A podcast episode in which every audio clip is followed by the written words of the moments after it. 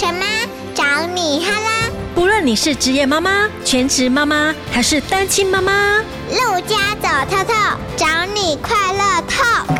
什么底家啦？Hello，大家好，我是陆佳。现在的爸爸妈妈越来越重视孩子的感受，尤其是家里有两个以上的孩子啊，爸爸妈妈要如何平等对待呢？我想这是每个做父母亲的智慧啊。那今天呢，我特别连线给住在花莲的表妹，那她也有两个小小孩，而且年纪都很接近，她如何让大宝、二宝不吵，而且呢和睦相处？我们今天要好好的来跟他聊一聊。Hello，Joyce。Hello，大家好。哎，你现在形容一下自己是一个什么样的妈妈？我我自己是一个，我完全不会煮饭。到现在，孩子开出来的菜单，我就能做出来的小当家妈咪。哦，是小当家妈咪，哎，你就许愿池就对了啦。对，你就是尽量去满足孩子的需求，不会也要变出来给他们吃就对了。对，你现在两个孩子，呃，老大是女儿四岁，然后小的是弟弟一岁九个月。对，所以他们两个差距其实蛮近的。在怀孕期间呢，你有没有先跟你的女儿先预告说弟弟的来临啊？那时候他会一直问我说：“哎、欸，肚子里的是弟弟还是妹妹？”我说是弟弟呀。啊，他以后可以陪你一起上学，陪你一起吃饭。还要一起玩玩具啊，他就会很好奇。跟他说，他可能也似懂非懂。等到弟弟出生之后，我有做一件事情，就是因为第一胎嘛，那就是都有很多那种育儿的书，那书里面就有说，哎，让他跟弟弟建立一点关系。那时候我有有买两样玩具，哎，弟弟出生，我就跟他讲说，哎，这两样玩具是弟弟送给你的。哦，妈妈已经先帮弟弟做好公关。对，到现在他都还记得，他都还记得说，哎，这玩具是弟弟送给我的，因为他还很小，所以他还没想到说弟弟如何去准备这些礼物，对不对？我不知道。哎，但是我觉得手足之间的关系，我觉得爸爸妈妈哈，怎么样教导，那真的是最重要的。在怀孕期间，其实他还没有看到真的人出生嘛，他只觉得说，哎，里面有一个小宝宝，所以争宠之处的这种情绪还没有那么明显。等到出生之后，哎，对啊，出生以后，姐姐她又是什么样一个转变呢？他就是行为能力退化，就跟书里面说的一模一样。他这里跟我说，哎。我不会自己吃饭了，我不会自己穿衣服了。他在学弟弟，对，他说我不会，我都不会，我不是姐姐。我就跟他说，你是姐姐啊，你这些你都会啦。他说不是，我不是，我不会。对，因为他想要跟弟弟一样被人家照顾的感觉。他以前是家里唯一的孩子嘛，是全家人的焦点。但是弟弟一出来以后，老大的光环瞬间就没有了，对不对？对而且他又是在一个充满爱的环境里面长大的孩子，他过去得到太多了啦，所以弟弟出现，他就觉得被剥夺感会更大哦。对啊，所以他开始就说，呃，我什么都不会了。后来就是发现说，哎、欸，其实你要慢慢的引导他，你要慢慢让他知道说，你已经是姐姐了，这些事情你会做，就是慢慢鼓励他，他就比较没有这么严重，一定要我们去帮助他这样。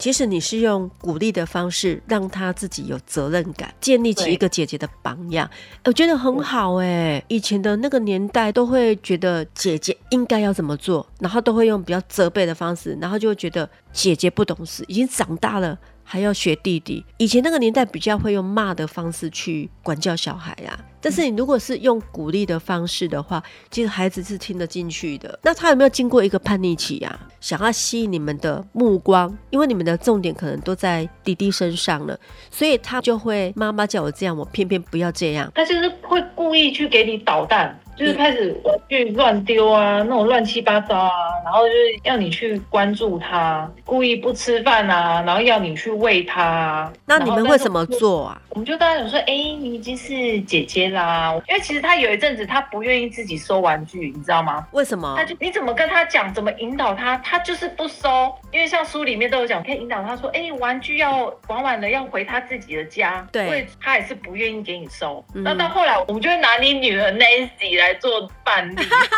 就那种说，哎、欸，你看人家 Nancy 姐姐，她都会自己收玩具，那才是小姐姐。我说你不是，你不是小姐姐，你不会自己收。她说我是，我是小姐姐，我会自己收。妈妈，我收。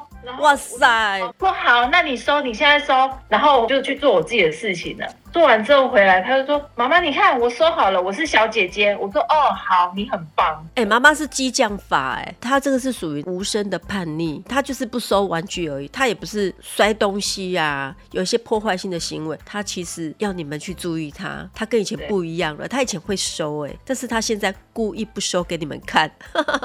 那你如何让女儿成为你的帮手啊？她以前是被照顾的啊，但是她现在，她现在慢慢的会懂得怎么去。照顾弟弟，那你们怎么教她的啊？你没有怎么教他，我们就会说，哎、欸，你帮弟弟一下干嘛的？然后他就会去帮弟弟。像有时候我在忙，我让弟弟在外面不太安全，我想，那我把他放到床上，他就会跟我讲说，妈妈，你不要把弟弟放到床上，他会一直哭，这样很吵。然后说，那怎么办？那他会哭啊，他而且他在外面很危险啊。对，那不然你陪他在外面。好吗？他说好。你在跟孩子沟通，其实不会特别把他当做很小的小孩。在开始教他们说话的时候，就尽量用大人的口语在跟他沟通，然后教导他。他曾经帮弟弟做过哪些事情？我像现在因为疫情关系，所以我们出门我们还是会戴口罩嘛，对不对？对。像出门，他就会先戴好他自己的，然后就会拿弟弟的，就说：“来，我姐姐帮你戴。”这样。哇，好贴心哦！然后有时候，哎，比如说弟弟不会玩什么玩具啊，他就会说，哎，来来来，姐姐告诉你这怎么玩啊，这个怎么用啊，这样。对，哇，很棒啊！他已经开始有姐姐的责任感了，哎。对，哎，那他们两个如果吵架的话，你怎么处理啊？他们毕竟也还这么小，其实以前家里的这些玩具都是姐姐在玩的嘛。弟弟出生之后，为什么这些东西我就要分他？他会不了解，比较没有分享的概念。为了要做到平等嘛，那我就说好，从现在开始，谁先拿到谁就先玩。要排队，不是说你要拿就要拿。很传统观念都是教我们说，你是姐姐啊，你是大的啊，所以你要让小的啊。对，没错。所以说，哎、欸，姐姐，你要让弟弟啊。像我们的父母也都是这样跟我们说，但是我觉得这样会让手足的情感变淡，就觉得我为什么要当姐姐？那你晚一点生我嘛，我要当妹妹，我不要当姐姐。对，我是过来人，我我就会很清楚的知道说，我不能这样对我的孩子。除非那样玩具是诶、欸，比如说姐姐生日的时候，我们特别买给她的，嗯哼哼，那我们就会跟她讲说，那是姐姐的，爸爸妈妈特别买给姐姐的，所以你要问姐姐可以玩。我曾经跟一个朋友聊过，她现在已经是两个孩子的妈，而且她的孩子都已经。大学毕业了，他就跟我讲说：“哈，你千万不要叫大的让小的。我以前就是这样，我同学送我的东西，我弟弟要玩，我妈妈二话不说就叫我给弟弟玩。那我就会觉得，为什么这是我的东西啊？同学送我的礼物啊，为什么我就要给弟弟玩？以前的妈妈都是这样教孩子的，应该是说叫姐姐借你，而不是直接命令姐姐说你要让弟弟呀。你是姐姐，你就是要让啊。”那如果说爸爸妈妈用另外一种方式，就是说，哎，姐姐，你是不是可以借给弟弟玩呐？把你的东西借给弟弟玩，当姐姐的听起来就会比较舒服一点呐。我这个朋友到现在，他还是觉得说，在他整个成长的过程当中，哈，让他心里觉得非常的不公平。所以我觉得这个手足感情好不好？爸爸妈妈真的要很有智慧。两个孩子都这么小啊，你怎么样分配时间去陪伴他们？我每天都会有一段时间念绘本给他们听，很好啊。我本来是都一起念给他们听，但是我发现姐姐会听不懂，或是。弟弟会听不懂，就把他们分开，哎，分年龄这样，哎，弟弟我就念念弟弟现在目前他听得懂的绘本，对，那姐姐呢念他现在这个年龄听得懂的绘本，分别念给他们听。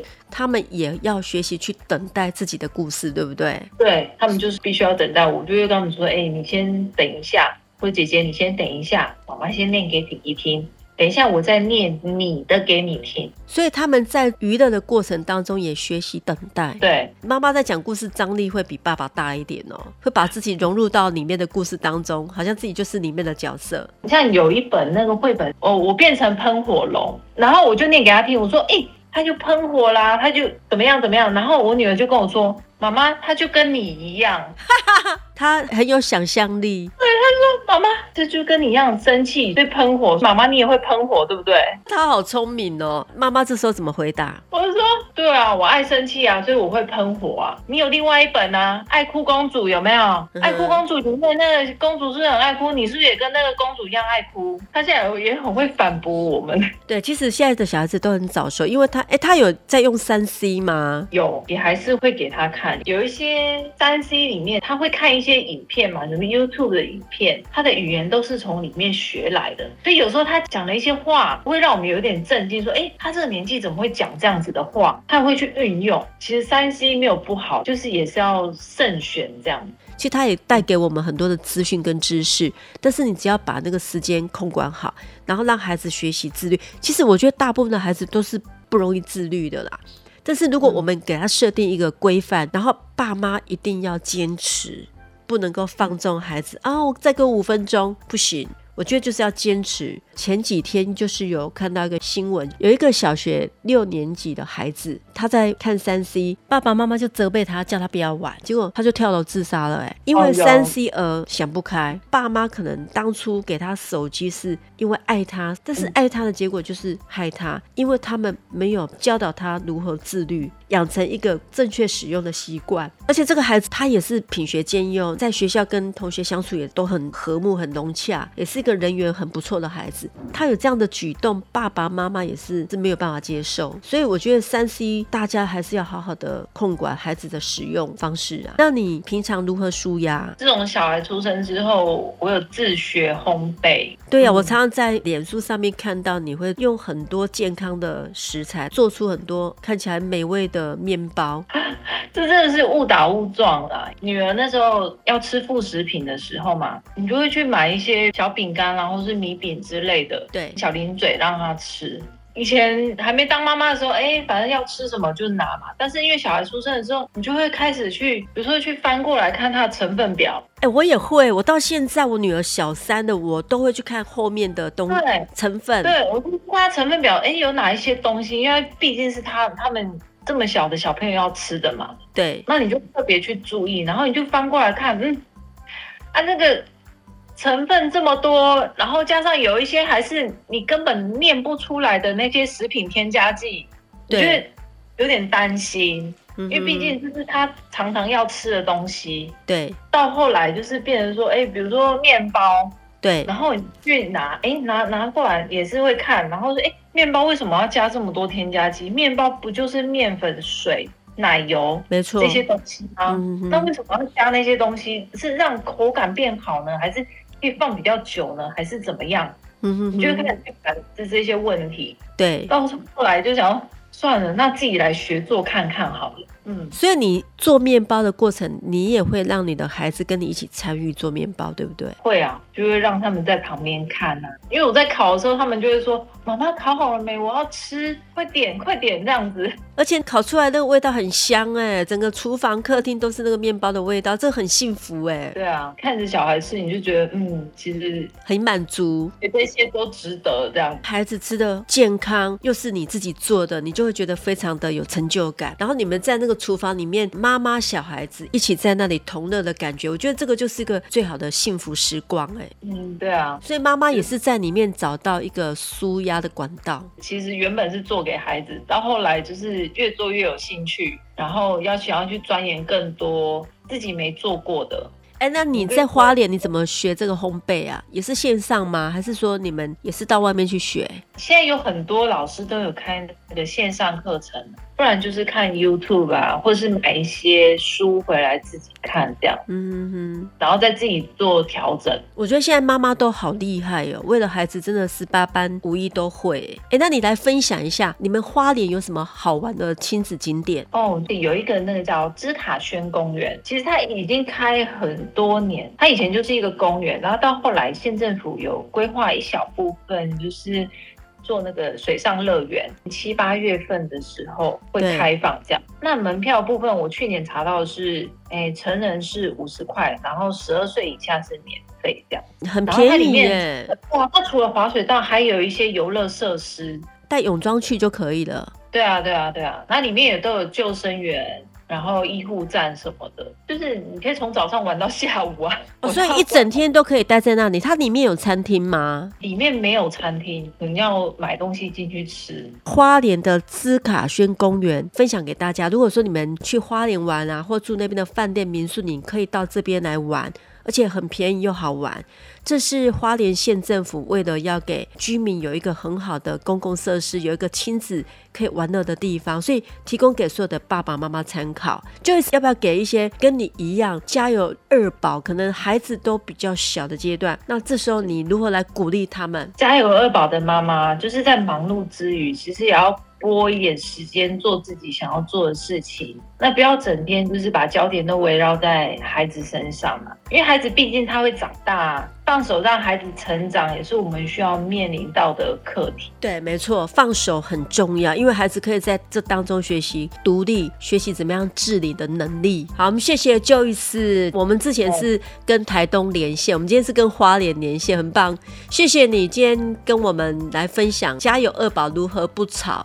然后我觉得你跟你的先生，我觉得很不错的地方就是你们相处的很融洽，不会因为有两个小小孩，好像感情就会变淡。我觉得没。没有哎、欸，跟你聊过，你每个礼拜好像也都会拨时间，然后在家里看影片，对不对？对啊，就是放松这样。对，因为这个阶段出去玩，其实有时候也很累，因为你必须要带着孩子。夫妻两个人可以有时间一起看个影集，其实也不错。好，我们今天谢谢 Joyce，谢谢陆家，谢谢，好，拜拜，拜。